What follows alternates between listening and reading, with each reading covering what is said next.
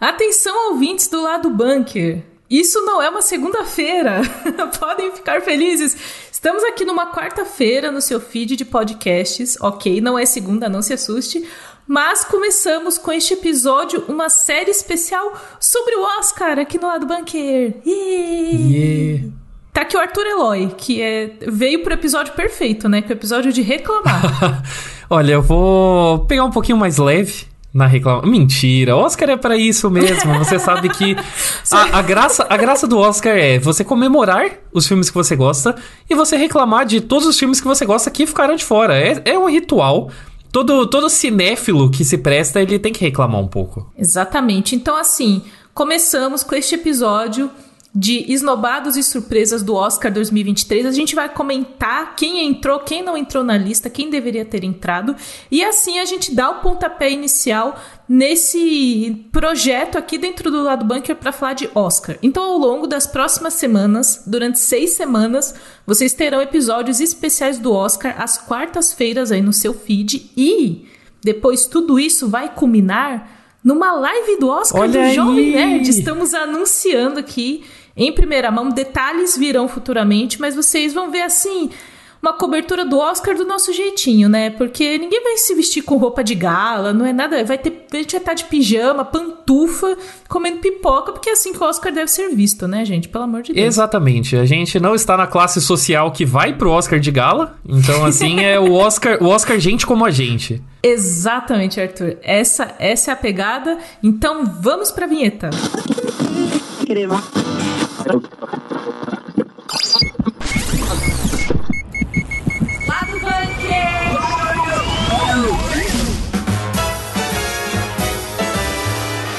Antes da gente começar, eu queria deixar aqui um agradecimento pro nosso queridíssimo Pedro Siqueira, que Olha basicamente preparou a pauta desse episódio sem nem saber. Porque no dia que anunciaram os indicados ao Oscar, eu- ele simplesmente já fez lá no site, lá no Nerd Bunker, a listinha de esnobados e surpresas, né? E eu acho que a gente vai usar muito como guia. É, a gente também pode, vai trazer coisas nossas aqui, mas deixar aí um abraço pro Pedrinho. É, O homem é uma máquina, simplesmente. Não sabendo que era roteirista, foi lá e Foi fez, lá né? e fez, assim, não vai receber um adicional por isso, assim, como todo bom roteirista. Ah, mas a vida de roteirista é assim, É né? assim. A gente, a gente vai falar sobre. Inclusive, é, tem uma coisa sobre cinema que eu compartilhei esses dias até no meu Instagram.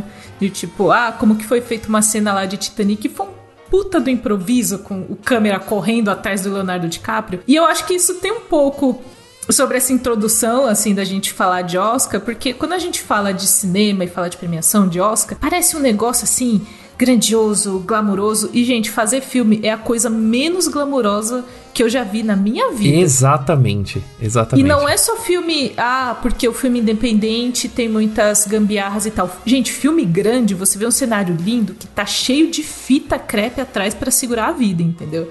Então, assim, isso acontece da Disney até o produtor independente. É uma grande gambiarra fazer cinema, né? Quanto maior a produção, maior a quantidade de gambiarras que existe na produção. É, essa é a lógica do cinema. 90% da produção de, de qualquer filme é pura dor de cabeça, pura treta, bateção de boca, burocracia e gambiarra. Então, assim, se você gosta de filmes, nunca olhe atrás da cortina. É, continue assistindo só filmes. Porque se você olha atrás da cortina, você fala, mano, é isso? Assim, a, a gente já teve. Quando a gente trabalha na área, a gente já teve oportunidade de visitar alguns sets, assim. E aí você fica, às vezes, um pouco de cara quando você vê, tipo, um ator super famoso tal, num trailer minúsculo, assim. é, com a maquiagem, e às vezes com figurino, sentado meio torto, cansado, suando, sabe? E é isso. E aí você vai percebendo que é isso mesmo que, que rola, sabe?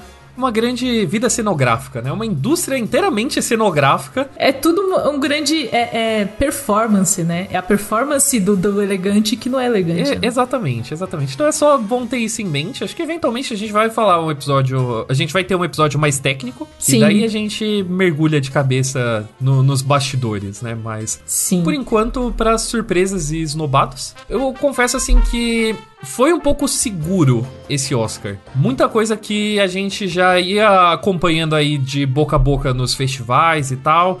A gente falou, putz, acho que isso vai ter chances de ir pro Oscar. Acabou indo pro Oscar, então não foi um Oscar de grandes surpresas, é, no sentido de grandes surpresas que foram indicadas. Eu acho que a gente teve mais surpresas de coisas que foram esnobadas, né? Eu acho que sim também. É, a gente, sempre que começa esse momento de premiações, a gente começa a ficar ali meio de olho, quem tá. Quem foi para festival, tá sendo muito falado e tal. E aí, assim, em melhor filme, começando falando rapidamente sobre quem entrou em melhor filme, eles colocaram as 10 categorias, né? Os 10 indicados, na verdade, porque você tem 10 vagas para melhor filme, mas não precisa preencher 10. Eles podem indicar 7, 8. E esse ano entrou 10 e eu sinto que entrou uns 10 ali, uns dois ali não era pra estar. é o famoso quem chamou. Assim, gente, eu entendo o amor, mas assim, Top Gun Maverick tá no melhor filme. Putz, eu, eu confesso que eu Estranho. acho que tem que estar. Tá. Eu acho que tem que estar. Tá. Estranho. Eu acho estranho. Eu, eu entendo. Eu entendo o apelo. Eu entendo em vários níveis o apelo, porque é bom dizer também, né, pra desmistificar o Oscar, o Oscar ele não é uma premiação de qualidade. É, apesar das categorias serem melhor, melhor, melhor, ele não tá exatamente falando, ah, isso daqui é objetivamente bom e o que ficou de fora é objetivamente ruim.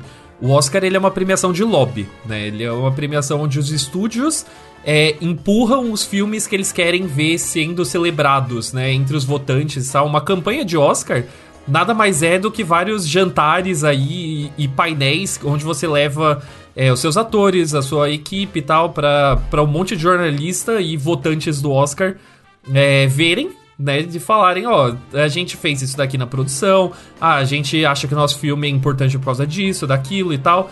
É, basicamente, os filmes eles tentam, né, realmente emplacar uma indicação pro Oscar através de olha, olha como a gente é legal, né? É muito sobre quem é lembrado, Exato. né? Na verdade, entra no Oscar não necessariamente o melhor filme, mas aquela produção que o estúdio investiu em, em divulgar, mostrar. Uhum. Tipo, vejam isso aqui, isso aqui existe. Acontece muito de. Inclusive, a gente tem isso, essa sazonalidade, que um filme que saiu mais no começo do ano, às vezes ele é meio esquecido.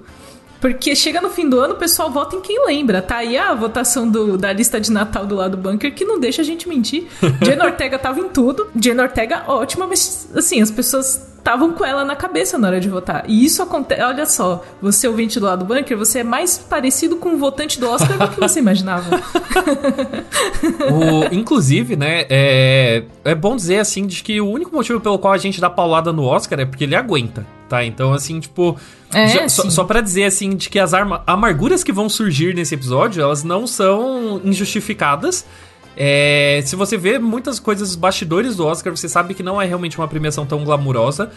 A Variety faz é, uns artigos muito bons onde eles conversam com os votantes do Oscar em condição de anonimato e tal. E você vê, assim, realmente umas galhofas muito engraçadas de tipo. Ah, na hora de preencher os melhores filmes, o cara fala, putz, pau, eu não vi 10 filmes esse ano. e tipo, o, o cara que está na academia, né? Que, o cara que está votando pra maior premiação de cinema, assim, fala, puta, não vi 10 filmes em 2022. O que, que eu faço agora? Vou botar, sei lá, os 6 filmes que eu assisti.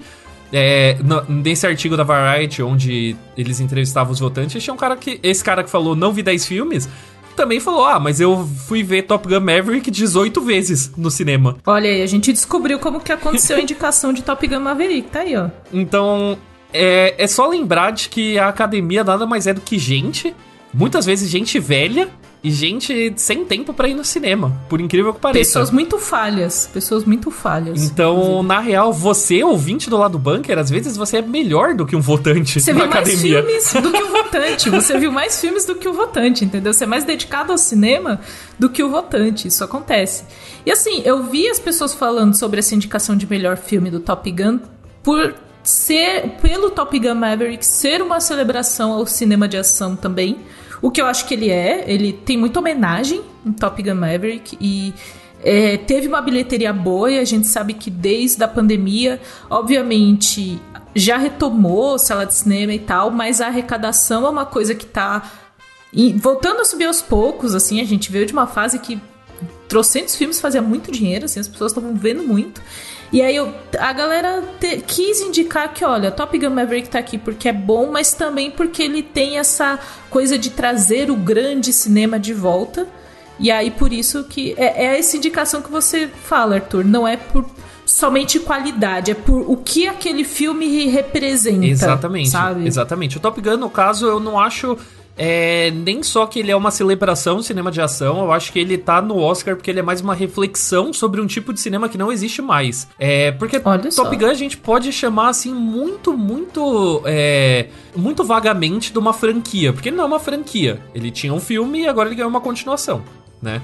É, não existiu realmente, ah, nossa, o derivado televisivo, videogame de Top Gun, sabe?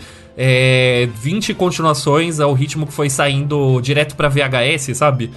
É, não teve isso. Você teve um filme clássico e agora ele ganhou uma continuação. Então, é, você olhar esses dois filmes, que são muito parecidos entre si, é, o Top Gun Maverick ele parece mais falar, olha, naquela, na época que o primeiro filme saiu, era uma época onde existia realmente astros de Hollywood, sabe? Ele construiu, o Top Gun uhum. construiu um astro de Hollywood, construiu o Tom Cruise, e hoje em dia o Tom Cruise é um dos últimos, sabe? É ele, o Brad Pitt, e, tipo, mais uns gatos pingados assim. E não existe mais esse investimento para você fazer um filme de ação que não seja, sei lá, um filme da Marvel, é, um filme de herói. Simplesmente o cinema ele não está nessa época.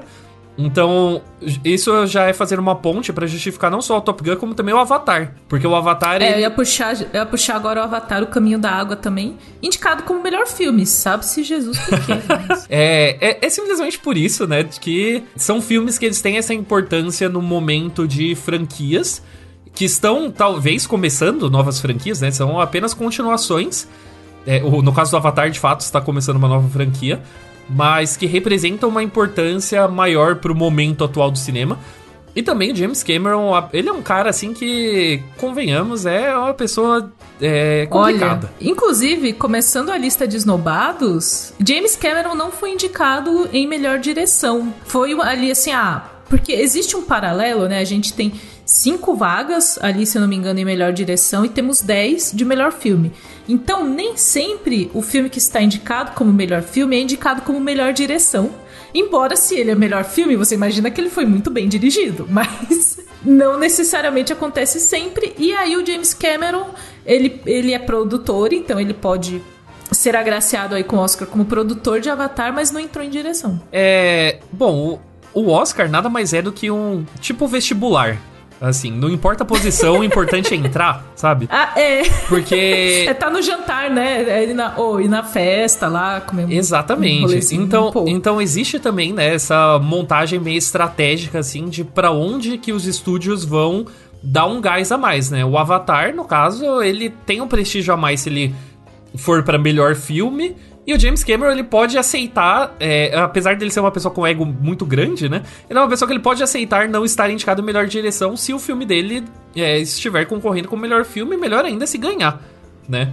É... Uma briga de egos, né? Que tem que ser, ser balanceada ali entre quem é, vai entrar. É um xadrez né? 4D, né? Assim, de. Porque você não consegue realmente colocar o seu filme para tudo, a menos que ele realmente seja muito bom e que ele tenha esse hype é, vindo da, da imprensa, vindo do público, sabe? Que nem, por exemplo, o último momento que a gente realmente viu isso, um filme que tinha esse fôlego para falar, mano, toca pra mim que eu sustento todas as categorias que você me indicar, foi Parasita. É, ali no comecinho de 2020. Mas Parasita não foi necessariamente da academia, não foi a academia que implantou esse filme e falou: Ó, oh, vocês precisam prestar atenção nisso.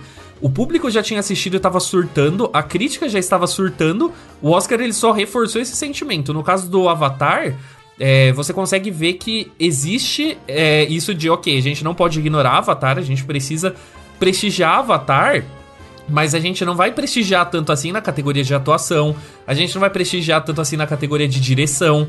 Então, você começa a entender onde que você consegue homenagear o filme sem tirar o espaço de outros filmes, sabe? Eu acho que é um. Eu não sei se ele é tão esnobado, é um pseudo-esnobado. É um pseudo-esnobado, mas é. O James Cameron ele aguenta, sabe? Tipo, o cara já tá nadando não, em tá dinheiro. Suave pro, está suave pro James Cameron ser esnobado dessa e forma. Puxando, e puxando também outra ponte, né? Pra, eu prometo que a gente vai sair desse ping-pong, é, mas outro esnobado que foi um pouco surpreendente, mas quando você para pra pensar não muito, foi o Tom Cruise na categoria de atuação, né? Porque muito se falou do... Esnobado peronomútil, É, né? Esnobado peronomútil, né? Porque, tipo, muito se falou do, do Top Gun e do Tom Cruise ser um dos últimos astros de ação e do filme ser basicamente essa homenagem à carreira dele, ao legado que ele vai deixar no cinema, mas ele não tá indicado a melhor ator e, meu, eu acho que ele também, honestamente, não liga, né? Está... O famoso está cagando, nadando em dinheiro...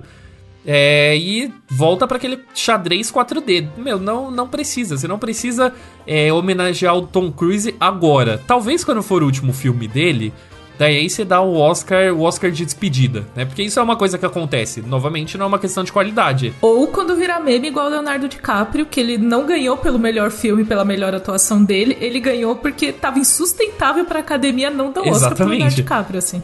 As pessoas iam começar, assim, a ter- ter- teríamos levantes nas ruas, entendeu? Pra, é, o melhor lembrete de que o Oscar ele, é, ele não é exatamente por qualidade era de que o Leonardo DiCaprio. É, existe meio que o consenso de que se ele tivesse ganhado é, nos últimos anos, pelo menos, teria sido pelo Lobo de Wall Street. Né, que é um filme Sim. onde ele domina, um filme 100% do Leonardo DiCaprio. E daí a academia cagou, não deu, não deu a estatueta é, para ele pelo Lobo de Wall Street. Passou uns anos e por conta disso ficou insustentável. Falou, ah, meu, dá pro regresso mesmo e tanto faz. Tanto é que hoje em dia, quem lembra, né? Quem lembra do regresso? Então, a gente lembra do DiCaprio ganhando, mas fica uma energia que, tipo, ah, mano, vamos resolver isso? Dá logo o Oscar, que a gente, a gente resolve isso, sabe? E volta-se a falar de Oscar e não do ator que Aham. não ganhou o É- Oscar. é, o entendeu? Oscar do Ah, conjunto da obra. É o Oscar do conjunto da obra. E falando de Oscar, Oscar por outras coisas que não são exatamente o filme pelo qual você está atuando, eu acho que uma das surpresas, né, Pra puxar também as surpresas, foi a presença da Ana de Armas em Melhor Atriz por Blonde, que foi um filme que foi, tipo, universalmente detestado, sabe? Ok, a atuação da Ana de Armas é o que se salva, mas é muito difícil você ver a academia realmente fazendo esse pente fino de, tipo, ó, vamos tirar essa parte boa de um filme que é um lixo, sabe? É Só quase, assim, eu fiquei muito feliz pela Ana de Armas, porque ela. Ela, eu fiquei com muita dó dela. Eu sei que ela ganhou salário exorbitante, está muito rica, obrigada pela atuação em Blonde, mas assim, ah, sabe, a pessoa que tá no filme errado, ela tá no filme errado, entendeu? E aí eu, eu fiquei feliz que ela, assim, ela não vai ganhar, gente, ela está muito longe de ganhar, porque a gente tem em melhor atriz tem Kate Blanchett por Tar, a gente tem a Michelle Yeoh por tudo em todo lugar ao mesmo tempo, que é uma das favoritas. Então assim, ela não vai ganhar, mas é isso que você falou, Arthur. Pro Oscar, no Oscar, é, é- ser indicado já é um pré-prêmio, Aham. né? Já é uma pequena estatueta, já é uma coisa que a galera põe no cartaz da atriz indicada ao Oscar Ana de Armas, entendeu? Corretíssimo, Então, assim, corretíssimo. Então, eu, eu fiquei feliz, mas assim, não assistam Blonde, eu não sei. Eu não sei o que falar sobre Blonde. É muito, muito difícil. Posso falar? É, Pode. Gosto da Ana de Armas. Ok, legal que ela ganhou uma indicação, mas assim, eu acho que ela está ocupando um lugar que você vai concordar comigo. Hum. Viola Davis por A Mulher Rei. Puta merda, sim. Esnobadíssima, Sim, sim, erradíssimo, porque esse filme é incrível, incrível, e a Viola Davis está perfeita. Sério. É que assim, eu tenho meus problemas com Mulher Rei mais pro final, porque eu sinto que homens ocupam espaço narrativo nesse filme que não deveriam ocupar. Entendo. Homens colonizadores. Pra Homens piorar. colo- é assim, teve um momento que eu olhei e falei, o que fazem esses homens na minha Falsos brasileiros. Falsos brasileiros. Ah, o bigodinho daquele mano, muito bom. Mas assim, assim, eu, eu- o final do filme me incomodou. Então eu não acho. Eu tenho problemas com o filme, não acho que ele é super incrível, porque eu sinto que ele deu uma derrapada inexplicável ah, numa parte, numa específica parte ali do filme. Mas sim, essa vaga era da Viola Davis. E se a Viola Davis estivesse concorrendo aqui, eu acho que a categoria de melhor atriz estava muito mais disputada. Nossa. Porque assim, a gente tem a Kate Blanchett por Tar, e ela está bem, mas Tar não é um filme que tá muito. As pessoas estão falando tanto. A gente tem a Andrea Heisenberg por To Leslie, também um filme que não tá muito assim. Temos Michelle Williams por Os Fabelmans, que é a história do Spielberg, mas assim.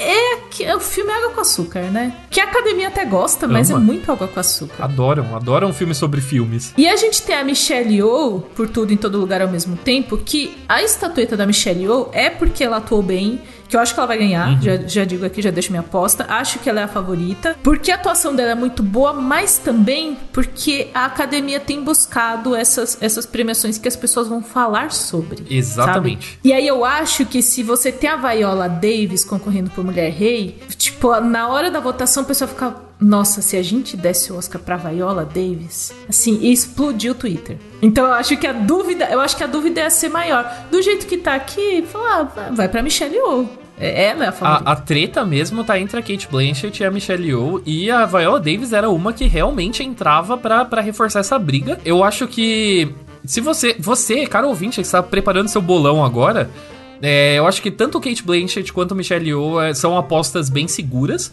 porque representam espectros muito diferentes, né, do Oscar, né? Se o Oscar quiser dar o, o Oscar pelo conjunto da obra, provavelmente vai ser para Kate Blanchett por Tar, porque a performance dela no filme sim está incrível, mas é um filme que está sendo divisivo. É, e se quiser falar, olha, a gente vai premiar novos talentos, e não é nem um talento novo, né? Mas entre muitas e muitas e muitas aspas, novos talentos, eles vão, é, vão premiar a Michelle Yeoh. É, para falar, olha, um filme, um filme pequeno também, entre muitas e muitas aspas, consegue brilhar no Oscar, né? Meio que dá aquela esperança de novo de que é, existe espaço pro, pro pequeno cineasta dentro da maior premiação de cinema.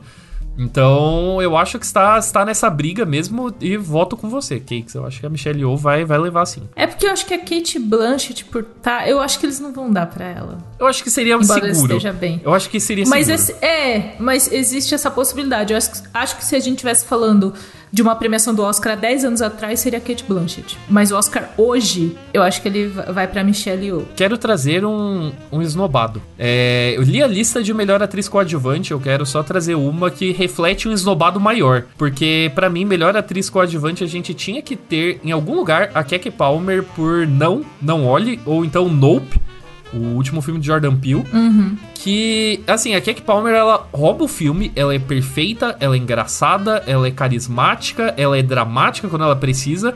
Tipo, o filme é dela. Mas é muito estranho que Nope não está em absolutamente nada. O Jordan Peele, o Jordan Peele ele foi assim um pequeno caso com a academia, não virou romance né? Não engatou um namoro, porque tudo que o Jordan Peele fez depois, a academia, ela simplesmente fingiu que não existe, ignorou, assim, desprestigiou. Se fosse para ter uma vaga, pelo menos uma vaga, assim, falar, olha, é, coloca alguma coisa de Nope nas indicações, seria Keke Palmer, mas assim, Jordan Peele merecia pelo menos pela direção também. Assim, desde Corra, quando qualquer projeto que a gente fala Jordan Peele está fazendo tem a nossa atenção, sabe? Seja ele produzindo, seja ele dirigindo, roteirizando, tudo que ele vai fazer, e não é que tudo que ele faz é, ó, oh, teve coisas. Ele errou no meio do caminho, mas Nunca assim. Errou. Ele merece. Ai, isso é muito difícil, Arthur. mas assim, ele merece a nossa atenção e a atenção da academia. Então eu concordo que assim, talvez assim o Não Não Olhe não ia levar a, a estatueta de melhor filme, alguma coisa assim, mas não ser indicado em nada. Foi um negócio que. inacreditável, quase. Assim. Não, é. Não, não faz sentido. Tem, tem, sido inacreditável na carreira do Jordan Peele. E eu vou, vou puxar outra esnobada nisso. Porque é uma tendência maior de que filmes de gênero, geralmente ação, que não sejam blockbuster, ou então ficção científica, fantasia e principalmente terror não são reconhecidos pelo Oscar. O Oscar ele finge de louco, sabe? Não vi, não sei do que você tá falando. E todo ano você consegue trazer um filme que, pelo menos em alguma coisa, merecia ter sido indicado.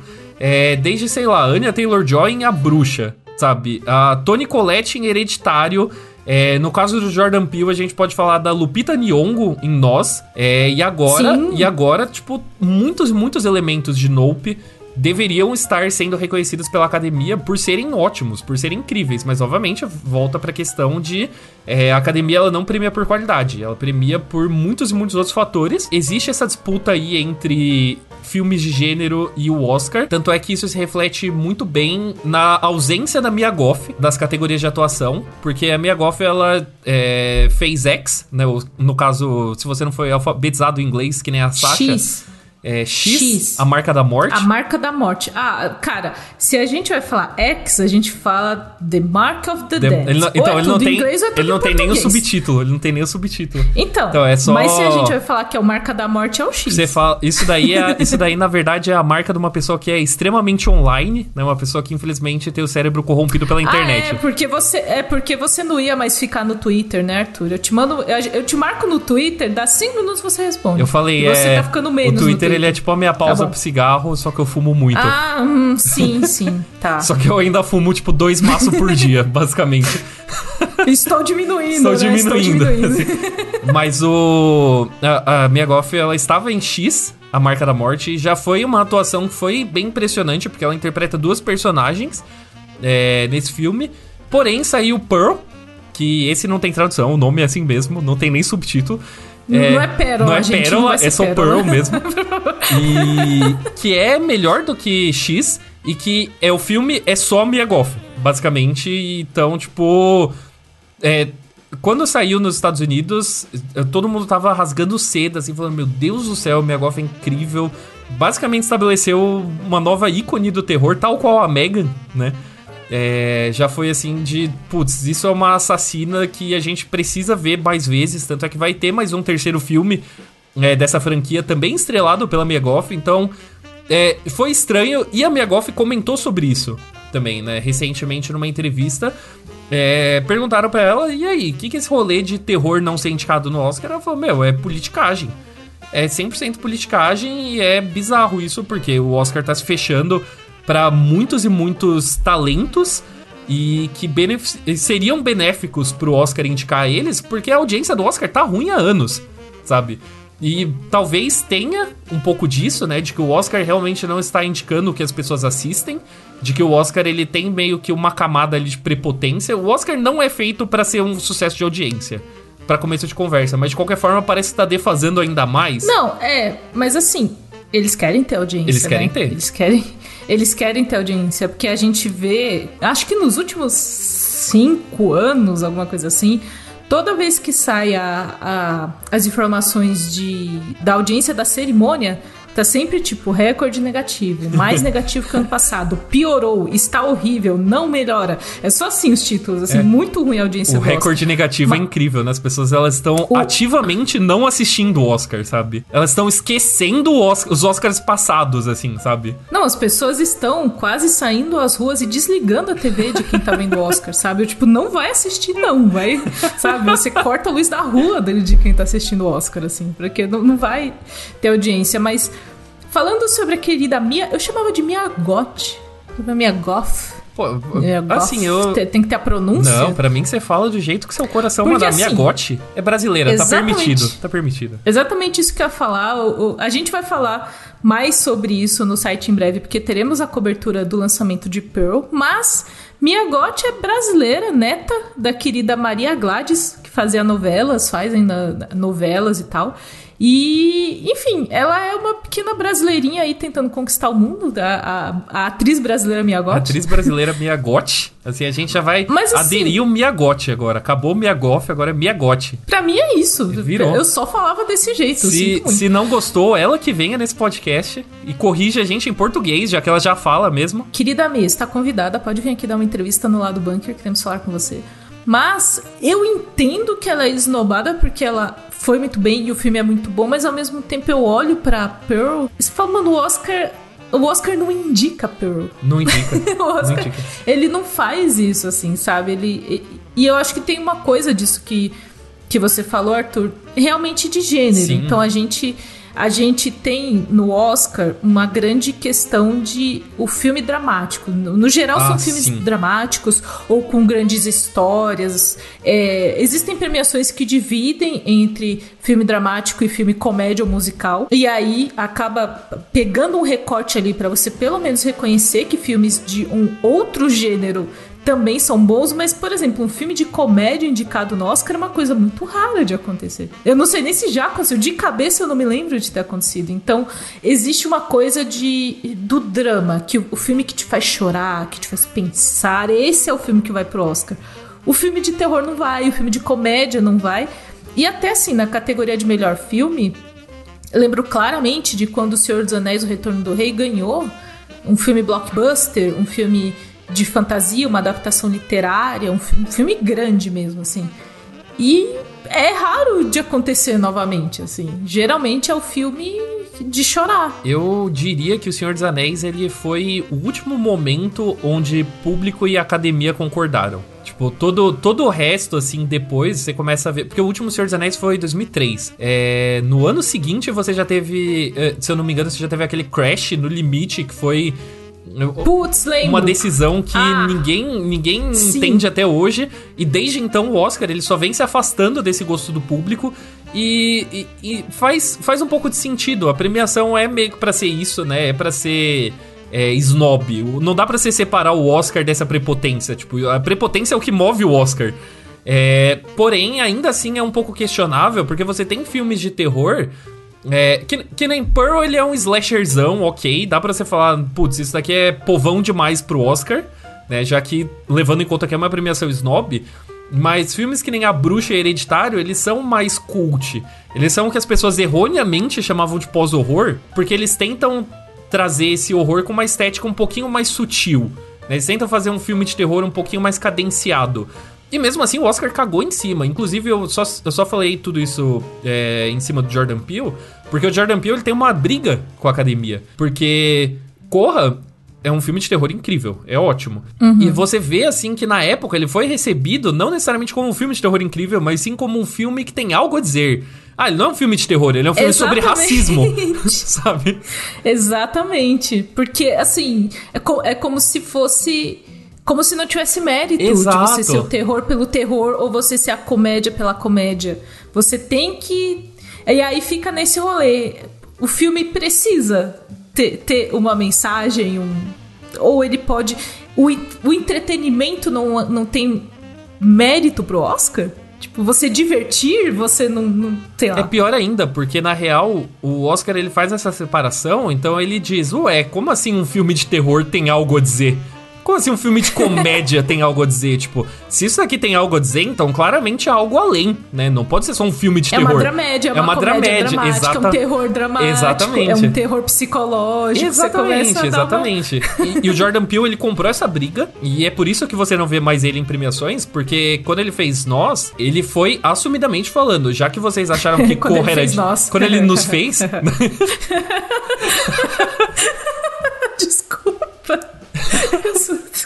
Quando o Jordan Peele nos fez. É tipo Tar, é assim, tipo, tipo, como que tá o ah, Tar? tar bom, né? Tar, tar, tar bem, lá, né? Tar bem o Tar? Desculpa. Perdão. Quando o Jordan Peele fez nós, ele falou: Ah, já que vocês gostaram de Corra por outros motivos, eu vou fazer um filme que é realmente assustador. E Nope é a mesma pegada, porque Nope, na verdade, ele é um filme que é sobre Hollywood, mas ele é sobre Hollywood não do jeito bonitinho. Sabe? Ele não tá necessariamente honrando Hollywood. Na real, ele retrata Hollywood como um monstro alienígena destruidor de tudo, que suga tudo que vê pelo caminho e cospe, só entranha, sabe? Então, tipo, o Jordan Peele, ele tá, ele tá chamando a academia pra treta. Então faz um pouco de sentido ele tá sendo esnobado se você for lembrar que Oscar é politicagem, que nem a Mia Gotti falou. Se você for ver pela qualidade, não faz sentido, porque Nope é excelente. Mano, eu, eu não tinha feito esse paralelo do Nope dessa forma. É. Agora faz muito sentido soa como uma, uma provocação à academia e eu diria que diante disso, ele não ser indicado é quase tipo. É isso mesmo. É tipo, mesmo. não era pra ser indicado, não. Vão se lascar vocês com seus carecas de ouro aí. Bateu no peito. Jordan Peele, assim, peitou a academia falou: Eu quero ver. Eu quero ver. Vocês não vão me indicar. Eu vou fazer algo, algo que é impossível de ser indicado pra um Oscar. Porque, assim, é, é um filme de um recorte, né? Então fala sobre produções cinematográficas por um recorte muito específico e tem muito esse paralelo dessa pequena produção diante dessa montanha avassaladora que é Hollywood, né? Exatamente. Onde você se encaixa, onde como que você consegue ter sucesso nisso? Como que. Que é a própria história do Jordan Peele também, né? Como que você Uhum. chega aqui e se encaixa aqui? E aí o- ele só olhou e falou: então eu não encaixo. Então não vou encaixo. Eu não ligo, eu vou fazer aqui o meu mesmo, fora do sistema aí que vocês querem. É, mas eu gosto muito da, da, da crítica do Jordan Peele em Nope. Porque ela tem muitas camadas. É um filme que quanto mais você assiste, você vai pegando significados diferentes, sabe? Uma hora vai parecer uma celebração, na outra, na outra vai parecer uma crítica. Mas eu gosto que tem símbolos que são muito óbvios. Por exemplo, o monstro, né? O ET do, de Nope. Tem umas. Tem ETs em Nope. Tem viu, ETs em gente? Nope. Só Já, é, então, já, já foi, né? A forma como ele consome tudo, né? O tubo digestivo dele parece muito com o sensor de uma câmera. Assim, ele é tipo quadradinho, fica tipo no fundo, assim, escuro, sabe? Ele é igualzinho o sensor de uma câmera. Então ele tem coisas que são muito óbvias, sabe? Ele é um filme muito sobre cinema também. Sobre cinema, sobre espetáculo, sobre blockbuster. É, por favor, assista esse filme. Não é porque ele não tá fora do Oscar que ele é ruim, sabe? Na real, muito pelo contrário. Ele é ótimo, ele é ótimo porque ele tá fora do Oscar. Inclusive, estamos falando isso desde o começo aqui, gente. Uhum. E Cakes, posso puxar uma indignação? Uma indignação. Atenção, Doug, pontue este momento com áudio para puxar uma indignação de Arthur Eloy. Eu tô indignado! Eu tô indignado! Não é só algo que foi esnobado, um crime foi cometido, senhores. Esse crime se chama RRR ter ficado de fora de praticamente qualquer coisa do Oscar, ter sido indicado só pera em que tem um música. subtítulo, eu hein? nunca, eu nunca lembro as palavras. É revolta, revolução. Vamos lá, vamos fazer o talk show do Oscar. Quais são os três R's de RRR Arthur Eloy Puta que pariu, agora é difícil. Eu, lembro de revolta, Tá revolução. bom, acertou. Ah, caralho, qual que era? Não tá em ordem, mas tem Não, revolução. revolução é o último. Tá, Eu não lembro do o do meio. meio? Eu não lembro do meio. Algum chute, alguma ideia Ah, do que é o não. R do meio? Ah, right. Putz, eu não lembro. Tempo esgotado para Arthur Eloy é rebelião. Rebelião, ok. É o passo, o passo anterior da revolução, faz sentido. Mas assim, então, mas é revolta, rebelião e revolução.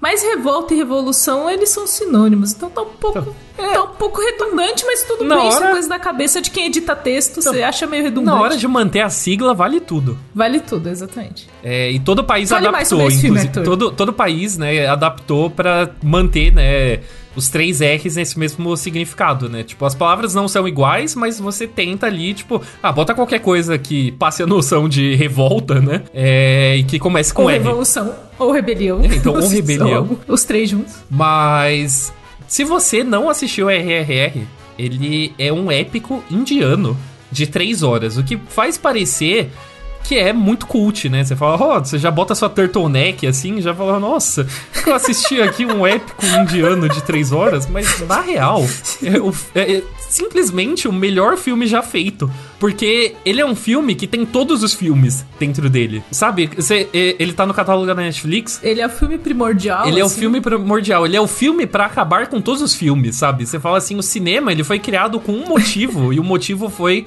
fazer RRR. Caramba. Porque simplesmente ele é um filme de ação ambientado durante o período colonial na Índia, né? Quando a Índia era uma colônia do, é, do Reino Unido. E ele acompanha dois, é, duas figuras que são de fato heróis é, reais, né? Indianos. E é, basicamente eu falo, e se essas duas pessoas que nunca se conheceram na vida real se conhecessem é, durante esse período, né? E é uma história, é é uma história de amizade entre dois caras, né? Entre esses dois heróis, que tem absolutamente tudo. Ele é um filme de ação incrível, com cenas de ação que você fala, não existe cenas de ação parecidas em nenhum outro lugar. Elas são grandiosas, elas são, tipo, em planos abertos, sabe? Elas são absurdas. Mas daí também você tem toda essa, essa questão da amizade deles e é super sensível. Os dois personagens, os dois protagonistas são super sensíveis. Mas aí também tem números de dança e, e de canto e que são fenomenais. Tipo, quando chega o primeiro é, número de dança, sei lá, com uma hora de duração de filme, uma hora e meia, assim, é, é uma batalha de dança num casamento que, por sinal, é a música que foi indicada a melhor canção original no Oscar, que você fica de boca aberta, você fala, meu Deus do céu, o que é isso? Por que, que as pessoas não fazem filmes assim? Por que, que todo filme não é desse jeito? Tipo, os dois atores, que são pessoas que sabem atuar de forma dramática, sabe? Que sabem ser engraçados e ter um, um timing pra comédia, é, e que sabem, são tipo dois caras. Olha, isso, Kate, você vai gostar muito disso. São dois Me caras conta. extremamente bombados, trincados, assim, tipo, Hum. músculos inteiramente definidos e muitas cenas sem camisa, também sabem dançar e cantar, sabe? Muito bem, Que delícia. ridiculamente eu bem. gosto muito de musicais, eu gosto muito de Homem Sem Camisa. Parece ótimo. Ainda não assisti. Esse filme é perfeito, sério. Eu, eu sou uma pessoa que reclama muito de duração de filme, e, um- e foi um filme de três horas que eu tenho vontade de assistir assim o tempo todo. Te juro. É, RRR é perfeito, não faz sentido eu ter ficado de fora. Porque, tipo, ele não podia entrar em melhor filme estrangeiro. Porque melhor filme estrangeiro é uma categoria que é tipo Copa do Mundo, assim. Cada, cada país escolhe, escolhe o filme que quer indicar, né? Ai, sim. Sim. E Sim. a Índia, ela não, ela não escolheu, né? Ela escolheu outro filme, não escolheu RRR, o que é o primeiro crime, né? A primeira ofensa que foi cometida aí. Mas ainda assim, tal qual Parasita, podia ter concorrido em melhor filme e também podia ter concorrido em melhor direção, podia ter ido em categoria de atuação, qualquer coisa, simplesmente qualquer coisa. Roteiro também. Meu, e não foi. O que é um erro. Um erro é, doeu, dói profundamente. e eu digo assim pra qualquer pessoa, tranquilamente. Se você assistir RRR, é impossível você não gostar de RRR. É impossível você falar, o Oscar tá errado. É impossível.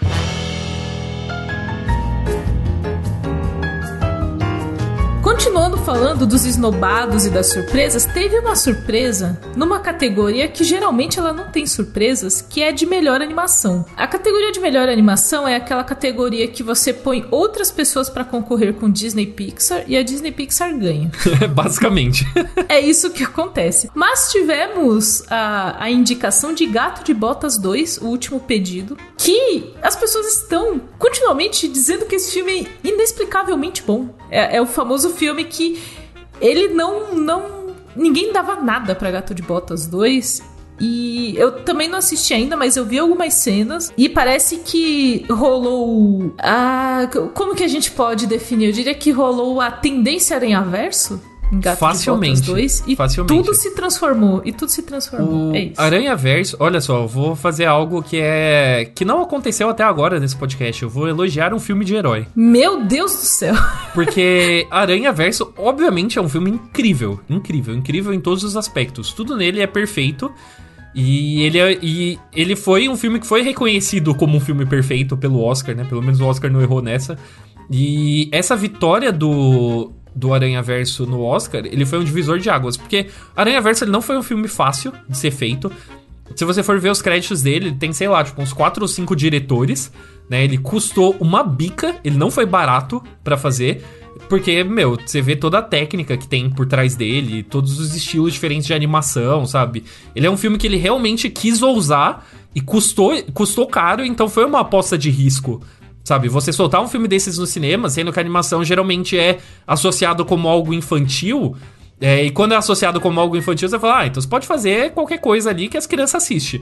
É, você fazer um filme que é tão ousado é, em animação, em texto, em atuação, é, e caro, né? Vingar Sim. na bilheteria e vingar no Oscar, você manda uma mensagem pra toda a indústria de tipo, se você fizer coisas que são diferentes, que são inventivas, o público vai vir assistir. Então você começa a ver é, uma onda ali, né? Tipo, vindo Sim. seguindo ali a rabeira do Aranha Verso, que é, por exemplo, Família Mitchell, que saiu na Netflix, que também é, é nessa mesma pegada. É, e, e esse ano no Oscar você vê, por exemplo, o Pinóquio do Del Toro, também que segue mais ou menos pela mesma lógica de vamos fazer né, uma animação que tem tons pra toda a família, né? Que tem uma- uns- um lado um pouquinho macabro pros adultos, mas também aquela coisa fantasiosa pras crianças e que brinca muito com a técnica por trás dela.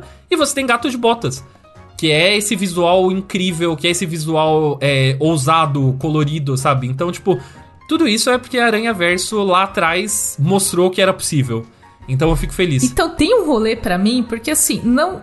Pra mim não tem problema algum filmes da Disney Pixar ganharem premiações, até porque eu gosto muito das animações Disney Pixar. Eu acho que começa o problema quando só animações da Disney Pixar ganham. Porque são duas formas de você encarar animações pra mim, porque eu gosto muito de animações, não só longas metragens, mas séries animadas também.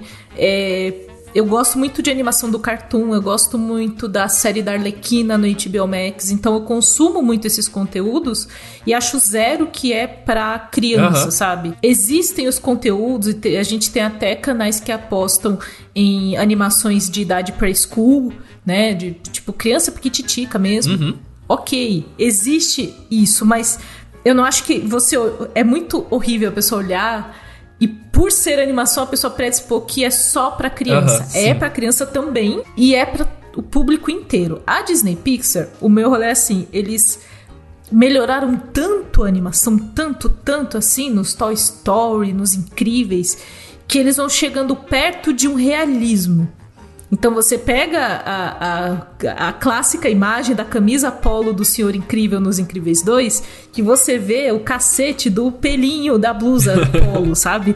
E aí você fala, meu Deus do céu, olha, sabe onde esses caras chegaram, o, o a animação, você pega a Moana, a movimentação de cabelo, é a coisa mais incrível do mundo. E aí você vai pegando a animação e levando por uma coisa mais parecida com o real. Esse é um jeito de olhar animação. Não, não digo que é certo nem errado, é uma forma.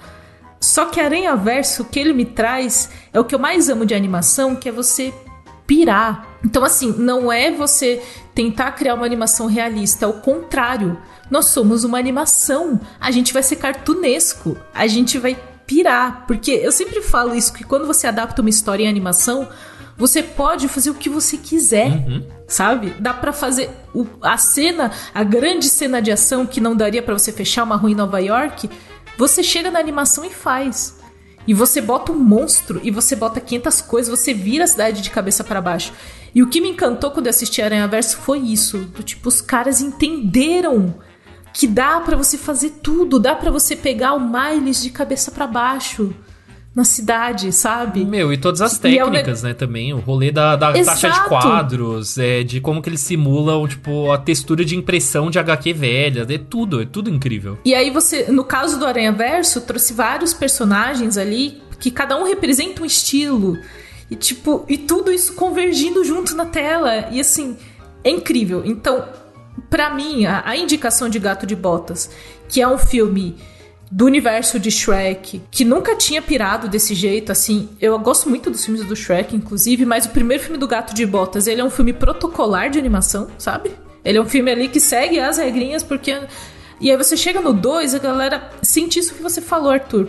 Tipo, é quase um aval que Aranha Verso deu para você tentar outras coisas. Exatamente. E não que a animação realista do pelo bonitinho, tal, não sei o quê, da, de Disney Pixar não seja legal, mas eu gosto mais da piração. Porque eu acho que a animação combina mais com isso do que, tipo, ser muito realista. A gente já tem, a gente põe uma pessoa de camisa polo se a gente quiser fazer um live action de incrível. Exatamente. E a animação pula as coisas na tela, me surpreende, sabe? Eu acho que é um pouco disso que eu sinto com a animação. E eu acho que faz todo sentido Gato de Botas é, agora ser também é, essa reinvenção porque Shrek, ele é uma franquia que ficou protocolar, né? Ali, tipo, do 3 pro 4, né? Tipo, tem, tem um é, quarto. Sim, tipo, é. eles começaram a ficar meio tipo, ah, tá, ok. Estavam é, fazendo só porque fazer, mas tem que lembrar que os dois primeiros filmes do Shrek, eles foram revoluções para a indústria de, de animação mesmo.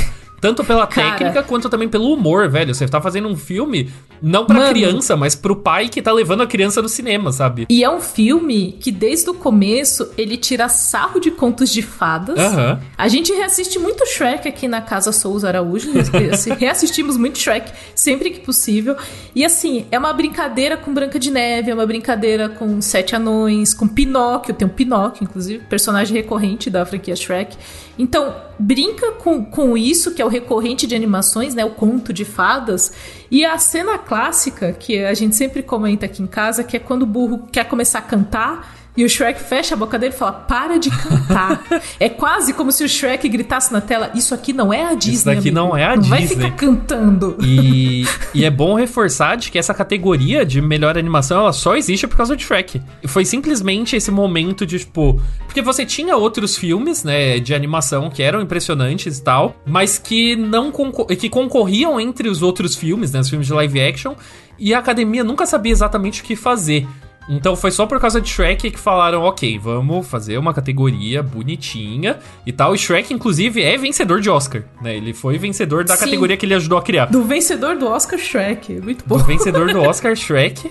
E daí ele foi, foi ficando protocolar, porque infelizmente é assim que é a indústria. Então fica aí só o apelo. Eu tenho muitas opiniões sobre a Disney, eu não vou falar elas aqui. É, um dia, se você me trombar no bar, a gente conversa, eu faço todo o meu range. Perguntem ao Arthur. Se você encontrar o Arthur na rua, no bar, se você encontrar ele numa cabine de imprensa, no cinema, pergunte, Arthur, o que você acha da Disney? Pergunte, pergunte. E, e, vai ser engraçado, vai ser uma ótima experiência. Então, daí, daí a gente conversa. Mas, assim, fica só o apelo de que você gostando ou não dos filmes da Disney e da Pixar, é ruim de que eles tenham esse monopólio. É, é basicamente um monopólio não só do, da categoria, como também da bilheteria, sabe? É, não tem espaço para outras Sim. animações. Então, é, é, bom você apoiar alguma coisa que é de pelo menos outro estúdio, sabe? Apoiar a vitória de alguma coisa que não é um filme da Disney ou da Pixar. Então, torcendo para tal qual a Aranha Verso fez, o Gato de Botas ganhar e influenciar também uma nova geração aí de outras animações ousadas, criativas e tal. E bom dizer, a gente pode tratar, tal qual Miyagote, a gente vai tratar Gato de Botas 2 como um filme brasileiro, porque tem o Wagner Moura. Então, se tem o Wagner Moura, é automaticamente filme brasileiro. Tem o Wagner Moura fazendo voz original em inglês. Voz original em inglês. Simplesmente incrível. Exatamente. Filme, o filme nacional Gato de Botas 2.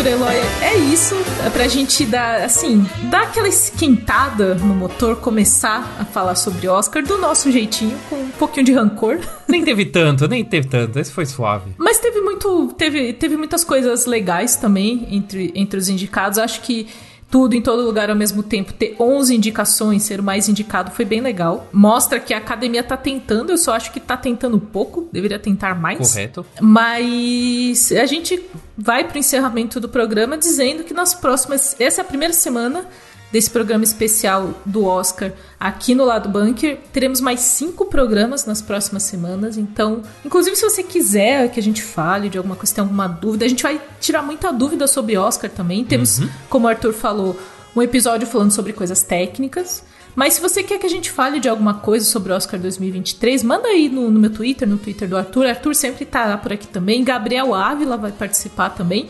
E convidados especiais que eu não vou falar quem são. Porque são especiais, né? Pô. Exatamente. Então, convid... o convidado especial, ele, ele é bem tratado aqui no lado bunker, ele chega na hora que ele quiser, sabe? Ele abre a geladeira, ele senta confortável e vem conversar com a gente sobre Oscar. E lembrando que a cerimônia do Oscar acontece em 12 de março, já tá marcada. Domingão, porque o Oscar sempre é no domingo. Um pouco tarde da noite, porque tem o, o famigerado fuso horário, né? Então, para eles lá é de tarde, pra gente aqui é duas da manhã. Cinco horas de diferença. Minha Nossa Senhora. Mas estaremos comentando a cerimônia ao vivo, teremos live e divulgaremos mais detalhes em breve. Mas assim, desses indicados, fazendo só uma recapitulação geral, Arthur, é, tirando o RRR, nada me ofendeu muito. Foi, foi um Oscar assim muito seguro. Ninguém quer, ninguém, ninguém exatamente, ninguém quer fazer nada esquisito aqui. Exatamente. Ninguém... O, o, o, Oscar, ele tá, tá precisando, assim, de uma edição segura. Na real, ele precisava mesmo ter um campeão tal qual foi Parasita em 2020. Porque é isso, é isso que o Oscar precisa hoje em dia, para atrair público, para atrair hype. Eu acho que tudo em todo lugar ao mesmo tempo pode ser é, esse campeão. É a aposta deles. É a aposta, aposta deles. Isso, muito claro. É muito claro para mim que a aposta deles desse ano é, é isso. É tipo, ser, serem aclamados por valorizarem tudo em todo lugar ao mesmo tempo, sabe? E eu já vi algumas discussões surgindo, né? Tipo, que estão tornando tudo em todo lugar ao mesmo tempo um pouquinho mais divisivo. Mas, de qualquer forma, é bom lembrar que é um filme legal, é um filme que bebe muito da, da cultura de YouTube, a forma que ele foi feito e tal, pelos efeitos. Então, tal qual a gente falou do Gato de Botas, é dê aquele amor também para tudo em todo lugar ao mesmo tempo, que eu acho que ser um filme que merece a sua torcida nesse Oscar, nem falando do bolão nem nada que vai ganhar tudo, mas merece a sua torcida, é tudo em todo lugar ao mesmo tempo para influenciar mais filmes esquisitos e divertidos é, e não tão caros, né? É, de se fazer em Hollywood. Exatamente. E depois vocês que depois que vocês assistirem todo em todo lugar ao mesmo tempo, venham conversar com a gente sobre como uma pedra fez vocês chorarem. é isso. Então assim, o, o meu respeito está aí. O meu, meu respeito, respeito, está aí. aí.